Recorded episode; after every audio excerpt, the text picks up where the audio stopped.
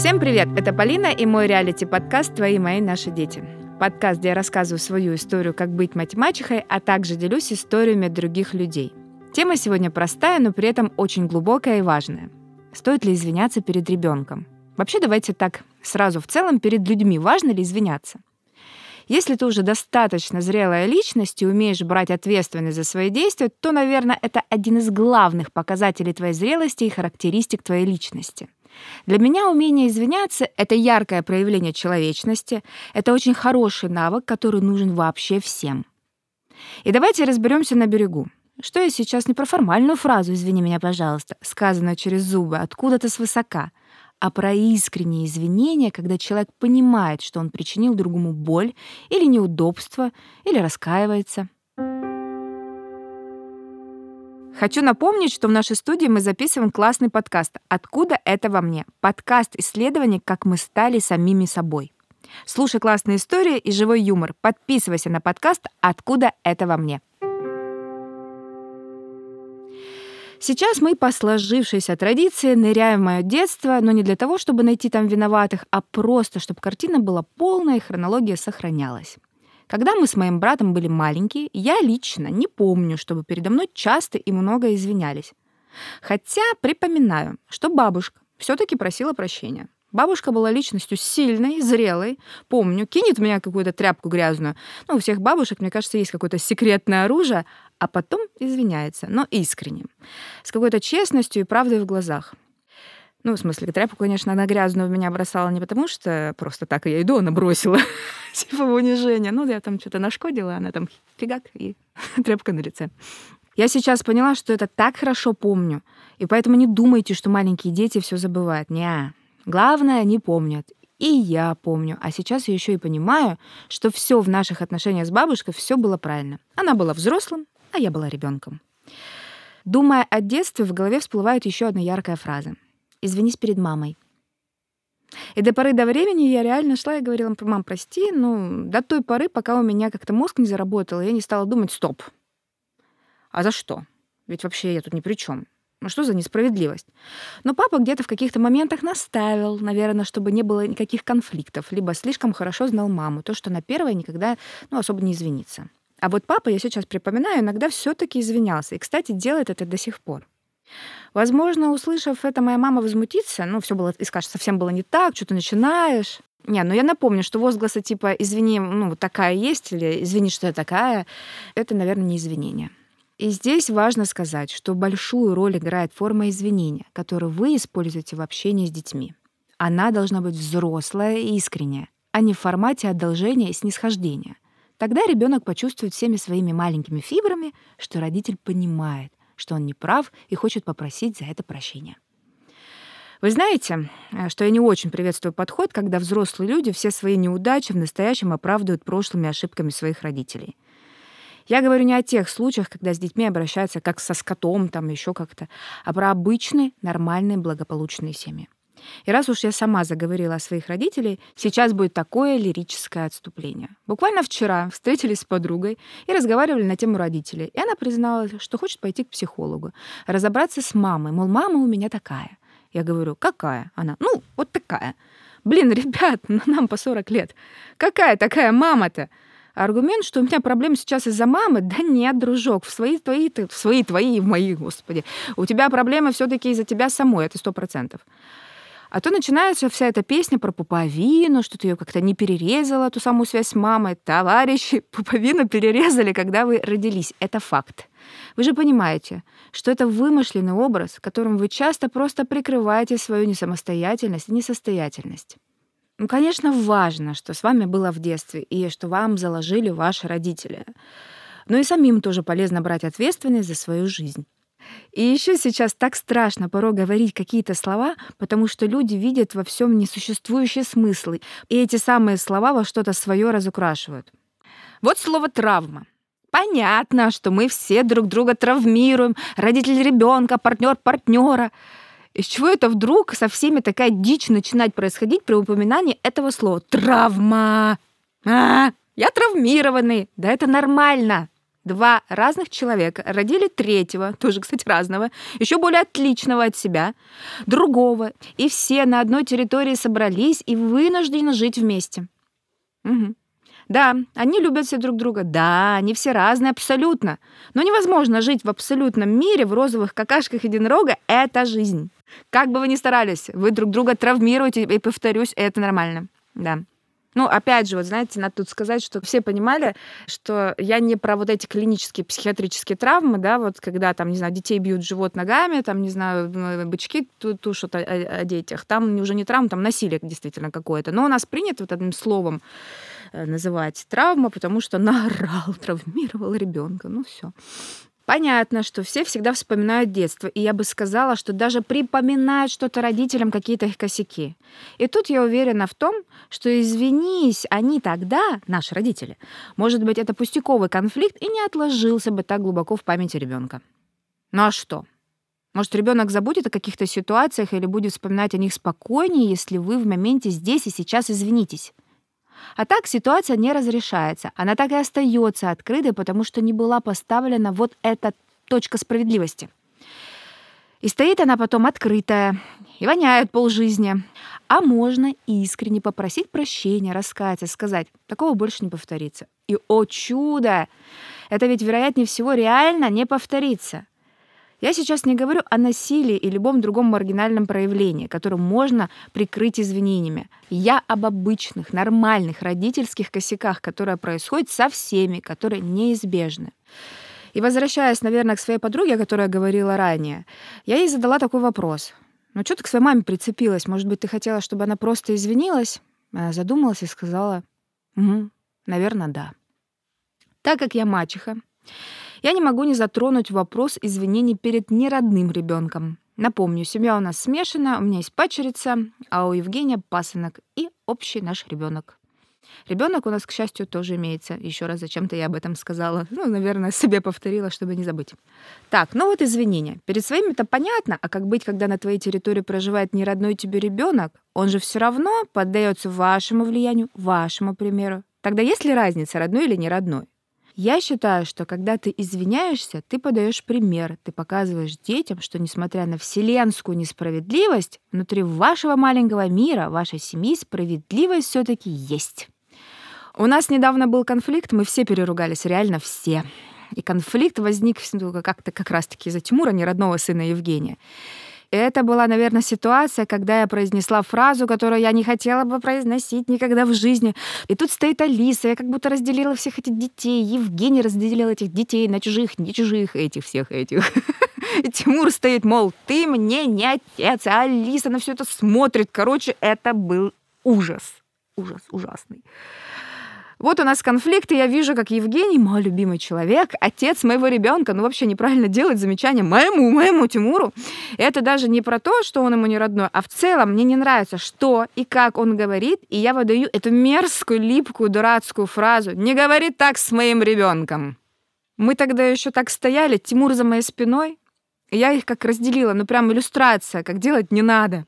Я уверена, что все это случается и в обычных семьях, где все друг другу кровные кровиночки. Тимур, помню, был так расстроен, потому что впервые за 10 лет попал в такую перепалку. И я ему объясняла, что Евгений не хотел сказать так. Он заботится о тебе таким образом. Я как переводчик сидела и объясняла, что и почему. И это стоило мне определенных трудов. Объяснить, донести, что сейчас произошло. Кстати говоря, я еще сейчас просто про Тимура рассказываю, а я говорила так и Валентинке. Периодически объясняла, что ее папа имел в виду ей, своей пачерице, напомню. Там, э, там, короче, там все были хороши, и я объяснила, почему не прав именно Тимур. Сказала, что сама не права, что можно было не кричать, и, и разжевывала каждое свое слово и действие. И поверьте, дети все понимают.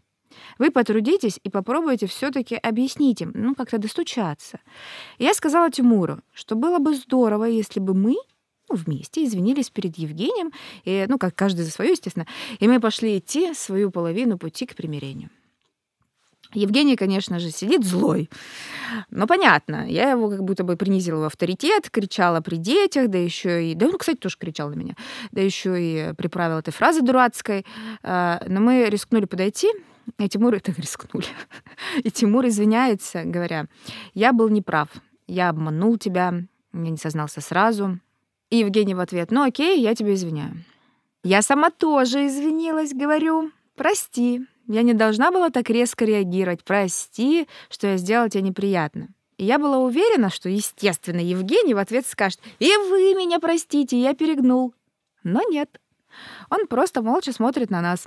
Я ему всеми там знаками сигнализирую, намекаю, мол, и, и там жестикулирую, что я только не делала. Ну скажи, скажи что-нибудь. Скажи, что ты не хотел кричать, что, ну и все прочее. Но нет. Тишина. Я подхожу ближе, едва слышно шепчу «Извинись, извинись». Но он во весь голос мне «Да не буду». А время было позднее, Тимур пошел спать, а я вернулась к Евгению злая, готовая ругаться дальше, и сразу задала вопрос. Тебе было сложно, что ли, сказать «прости»? На что Евгений мне сказал, что он вообще-то прав, и еще и Тимур на него посмотрел как-то не так. Как-то строго вот он на него посмотрел. Я возмутилась и припомнила, как его дочь неоднократно смотрела на меня. Ну, в смысле, не та, которую я родила, а та, которую он родил. Она очень на меня смотрела периодически злом. И сказала, что если бы я все вот это вот помнила и думала об этом, и анализировала, я бы уже давно свихнулась. Вот это пример коммуникации. Ты же взрослый, эго свое немножечко прячь куда подальше, увидь, что ребенок тянется, просит прощения первым, сделает тоже шаг ему навстречу, тем более причина конфликта была какая-то пустяковая, ну прям мелочь. И мне кажется, это опять же хорошая иллюстрация, как просто можно потерять или наоборот укрепить доверие ребенка, пусть и не родного.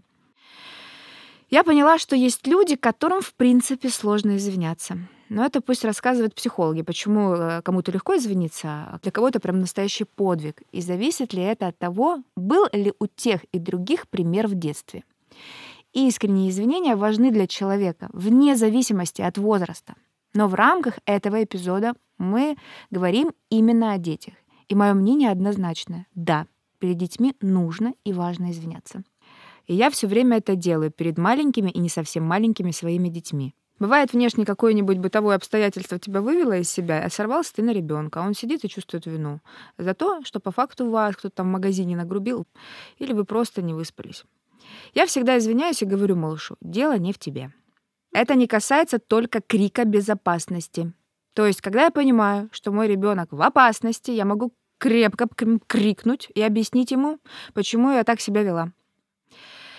Но это исключение. В остальном я без каких-то блоков спокойно говорю «прости, я была не права» и обязательно подкрепляю это объятиями, лаской, там мизинчик протягиваю, мирись, мирись, больше не дерись. А, ну что-то там ритуальное, ваше, теплое. И еще я считаю важным, чтобы дети видели, как вы миритесь с другими взрослыми, с мужем, например. Давайте посмотрим на банальнейшую ситуацию глазами ребенка. Вы на ночь глядя разругались с мужем, разошлись по углам, дети пошли спать, а вы, может, там ночью помирились, поговорили, утром все просыпаются, у вас мир, дружба, жвачка. А что поняли дети из этой ситуации? Правильно, что не обязательно мириться, все как-то само собой на утро рассосется. Но такое поведение потом во взрослой жизни и транслируют. Поэтому, если дети стали свидетелями вашего конфликта, пусть они будут свидетелями того, что вы миритесь и просите друг у друга прощения. У меня иногда дети спрашивают, вы что, поругались? Я говорю, да. И Тимур может сказать, ну, идите миритесь или когда помиритесь. И я честно отвечаю, что я сделаю это позже. Ну, потому что сейчас я все еще злюсь, я говорю сыну искренне о своих эмоциях. Не обязательно, что в первую секунду нужно мне идти и мириться. Я обычный человек и могу обидеться, злиться, хотеть побыть одна, но поплакать в конце концов. Повторю в сотый раз, что извинения должны быть искренними, а не быть просто словами для прикрытия и приличия. Если вы говорите ребенку «я был неправ», то объясните ему почему, что именно вы сделали не так.